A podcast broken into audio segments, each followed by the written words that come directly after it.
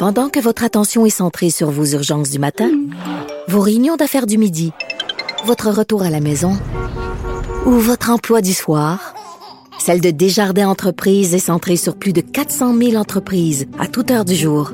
Grâce à notre connaissance des secteurs d'activité et à notre accompagnement spécialisé, nous aidons les entrepreneurs à relever chaque défi pour qu'ils puissent rester centrés sur ce qui compte, le développement de leur entreprise.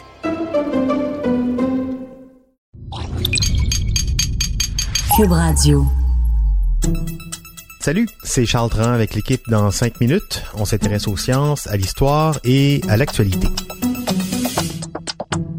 Aujourd'hui, on parle de la Silicon Valley. La Silicon Valley, le lieu de tous les possibles et de toutes les révolutions humanistes et libertaires, s'est transformé en laboratoire de contrôle planétaire, à en croire un journaliste, Fabien Benoît, qui vient de faire paraître une enquête sous la forme d'un livre, The Valley, la Silicon Valley contre la démocratie.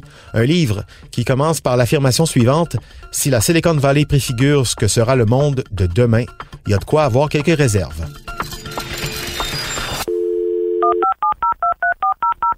Fabien Benoît s'y est promené durant quelques années dans la Silicon Valley, a rencontré toutes sortes de monde qui évoluent. Une de ces personnes, c'est un autre journaliste, Mike Malone, qui connaît la région comme le fond de sa poche.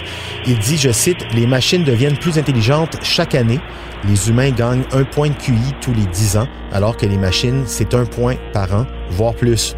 Il dit que dans 20 ans, les machines seront plus intelligentes que 95% de la population. On va se rendre compte que les robots ne nous remplacent pas seulement dans les tâches manuelles. Les radiologistes vont disparaître. Les machines seront plus efficaces que les hommes pour interpréter les radiographies. Les conducteurs de poids lourds, eux aussi, vont disparaître, remplacés par des camions sans chauffeur qui circuleront en convoi. Les juristes, même chose, ils seront remplacés par des algorithmes très bientôt en plus. De nombreux métiers donc vont disparaître définitivement et les gens qui vont perdre ces emplois, ils n'en retrouveront jamais puisque tous les autres jobs qu'ils seront en mesure de faire auront disparu aussi. Mike Malone ajoute que si on est suffisamment arrogant pour penser qu'on est à l'abri, on se trompe. Open the pod bay doors, Hal.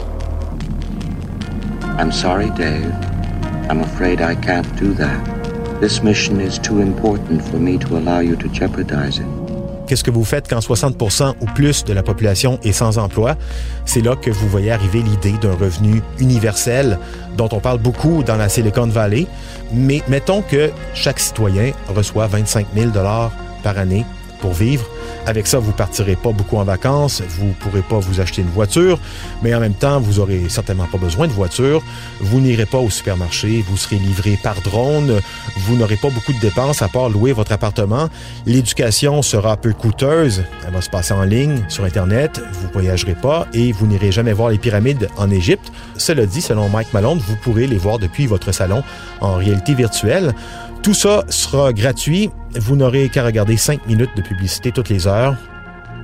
Le futur ressemblera peut-être à ça.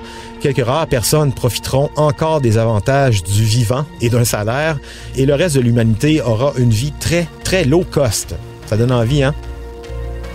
Un scénario épeurant, mais quand on y pense un peu, il est totalement en phase avec la philosophie des dirigeants des GAFA, une vie cheap pour la majorité, le luxe pour une mini-mini élite c'est le retour de la féodalité, prévue elle aussi depuis au moins 20-30 ans par les sociologues, les historiens et les futurologues. Dans son livre, le journaliste Fabien Benoît aborde aussi les questions de liberté en disant que naviguer sur Facebook, ben, c'est pas naviguer sur Internet, c'est se promener dans un écosystème bien contrôlé, bien défini par Zuckerberg et ses petits amis, un système façonné pour bien rester dedans, surtout pas en sortir. This mission is too important for me to allow you to jeopardize it. I don't know what you're talking about, Hal.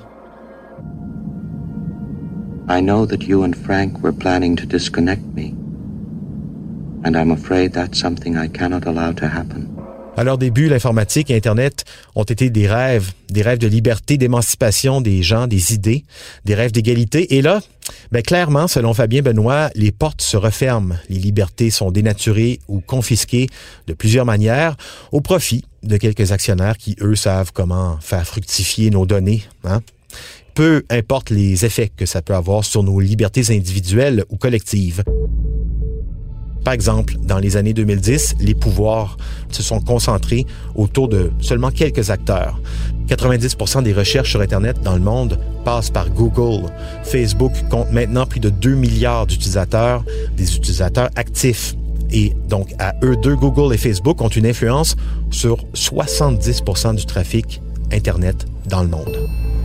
Durant la même période, gros désenchantement face aux multinationales, l'affaire Snowden, l'espionnage massif des citoyens, cyberinfluence sur les élections, les fake news, revente de données personnelles, la perte de confiance de la part de la population envers ces grands joueurs est, est presque totale, mais on continue comme des captifs à jouer euh, dans ce filet. Surtout que, comme le disait en 2012 un chercheur, Evgeny Morozov, grand critique de ça, ce qu'on appelle le, le web-centrisme, il disait « Nous ne parcourons plus le web, on le voit à travers le prisme réducteur des réseaux sociaux et des applications. Nous sommes prisonniers d'une bulle. » Ça, en plus de la fameuse neutralité du web, qui l'est de moins en moins neutre, Internet serait déjà privatisé au profit de trois grands acteurs. On l'appelle maintenant le Trinet, le Trinet, Google, Amazon, Facebook. Le constat de Fabien Benoît avec ce livre, il est en fait bien triste. Internet ne nous appartient déjà plus. Au contraire, c'est nous qui lui appartenons. C'était en cinq minutes.